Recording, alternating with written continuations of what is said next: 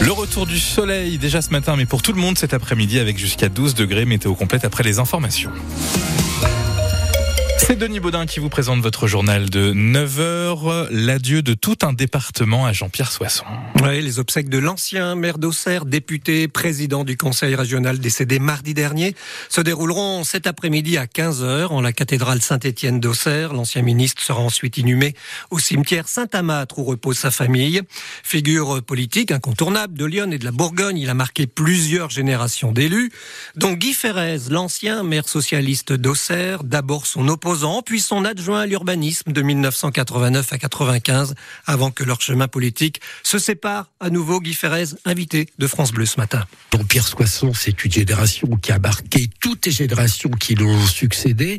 Et lorsque j'étais euh, jeune élu, jeune politique, euh, j'envisageais déjà de succéder à Jean-Pierre Soisson et je me disais, Jean-Pierre Soisson a 20 ans de plus que moi, donc viendra aussi le temps de ma génération. C'est ce qui s'était passé et je ne regrette rien, d'autant que j'ai souvent dit, je crois, que à bien des égards, mes parents ont emprunté les siens. Et donc, il savait, il connaissait ce qu'était le, le rapport de force, et je crois, je le dis avec pour le coup beaucoup de, de conviction, je crois qu'il n'est pas trop ce que on peut appeler des suivistes ou des boutons. Il aimait plutôt le, le rapport de force, c'est aussi le sens de sa vie politique, en tout cas le combat qu'il a conduit toute sa vie. Donc entre les moi, c'était un peu ce type de, de rapport. Je garderai l'image de, de l'homme qui est d'abord profondément serrois. Les obsèques de Jean-Pierre Soisson auront lieu cet après-midi à Auxerre à 15h en la cathédrale Saint-Étienne, cérémonie ouverte au public. L'ancien Premier ministre Jean-Pierre Raffarin est annoncé, de même que la présidente de la région Bourgogne-Franche-Comté. Attention, le secteur de la place Saint-Étienne est interdit ce matin à la circulation. Les députés et sénateurs se réunissent en congrès à Versailles aujourd'hui, dernière étape pour valider l'inscription de l'IVG dans la Constitution.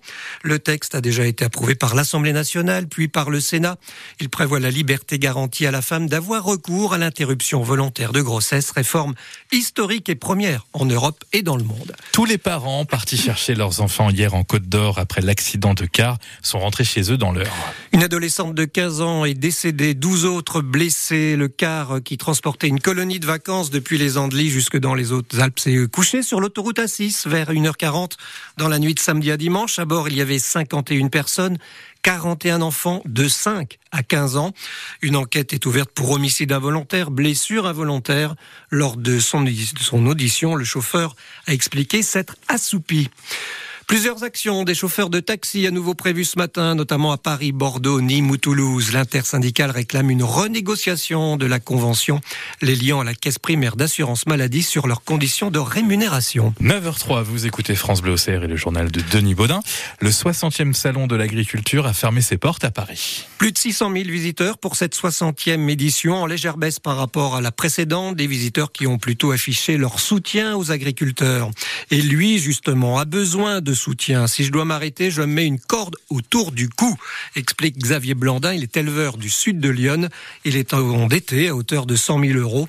Pour l'aider, le député Horizon de Lyon, André Villiers, lance une cagnotte. Le lien est à retrouver sur francebleu.fr. On passe au sport avec euh, Auxerre qui prépare bien sûr la venue du Paris-Nice demain. Et France Bleu Auxerre qui vous fera vivre le contre-la-montre. Départ demain 14h40 pour la première aux abords du stade de la Baie des Champs, pour un finish place de l'Arquebus par le boulevard du 11 novembre du public sur l'ensemble du parcours, dans Auxerre forcément, mais aussi à Vaud, Jussy, Gilles-Évêque, Valent. Une belle vitrine pour le département. Les retombées économiques seront au rendez-vous, assure Éric Moutard. Il est président de l'UMI de Lyon, l'organisation patronale des hôteliers restaurateurs. Ça va nous amener beaucoup de clients à partir de mardi matin jusqu'à mardi soir très tard, j'espère. L'équipe est là, présente, pour bien travailler. Et j'espère que ce sera de même pour tous mes collègues. Quand on voit déjà, rien que le Tour de France, euh, tous les gens qu'on voit sur les bords de la route, les gens, ils sont pas là euh, une demi-heure sur la route, non, ils vont être là toute la journée. Les coureurs vont passer euh, un par un, et c'est pas une course où on voit les coureurs pendant 5-10 minutes. Non, là, ça va être pendant quelques heures. Donc les gens vont venir la veille. Je pense que tous les hôtels vont être pleins. Et puis j'espère qu'on pouvoir remplir nos terrasses. On fera, on, tout pour. Là, ils seront deux en cuisine et l'équipe en salle, euh, elle sera complète, 5 euh, le midi, pour travailler. Une belle terrasse, voilà, avec euh, plein de soleil et puis des gens joyeux. Un peu de bonheur va faire du bien. Et voilà, et la circulation, attention, sera fortement perturbée demain en centre-ville d'Auxerre. Dès ce soir, 18h, stationnement interdit sur le parking de Lanou, sur la place de l'Arcubus et boulevard Vauban entre la rue du Temple et la rue Soufflot jusqu'à 18h demain. En football, les Ajaïstes, toujours leaders de Ligue 2 après leur match nul face à Valenciennes, pourraient voir leur dauphin revenir à leur trousse en cas de victoire ce soir face à Ajaccio. Angers reviendrait à trois points des Iconais. On en parlera ce soir dans 100% AGA à partir de 18h.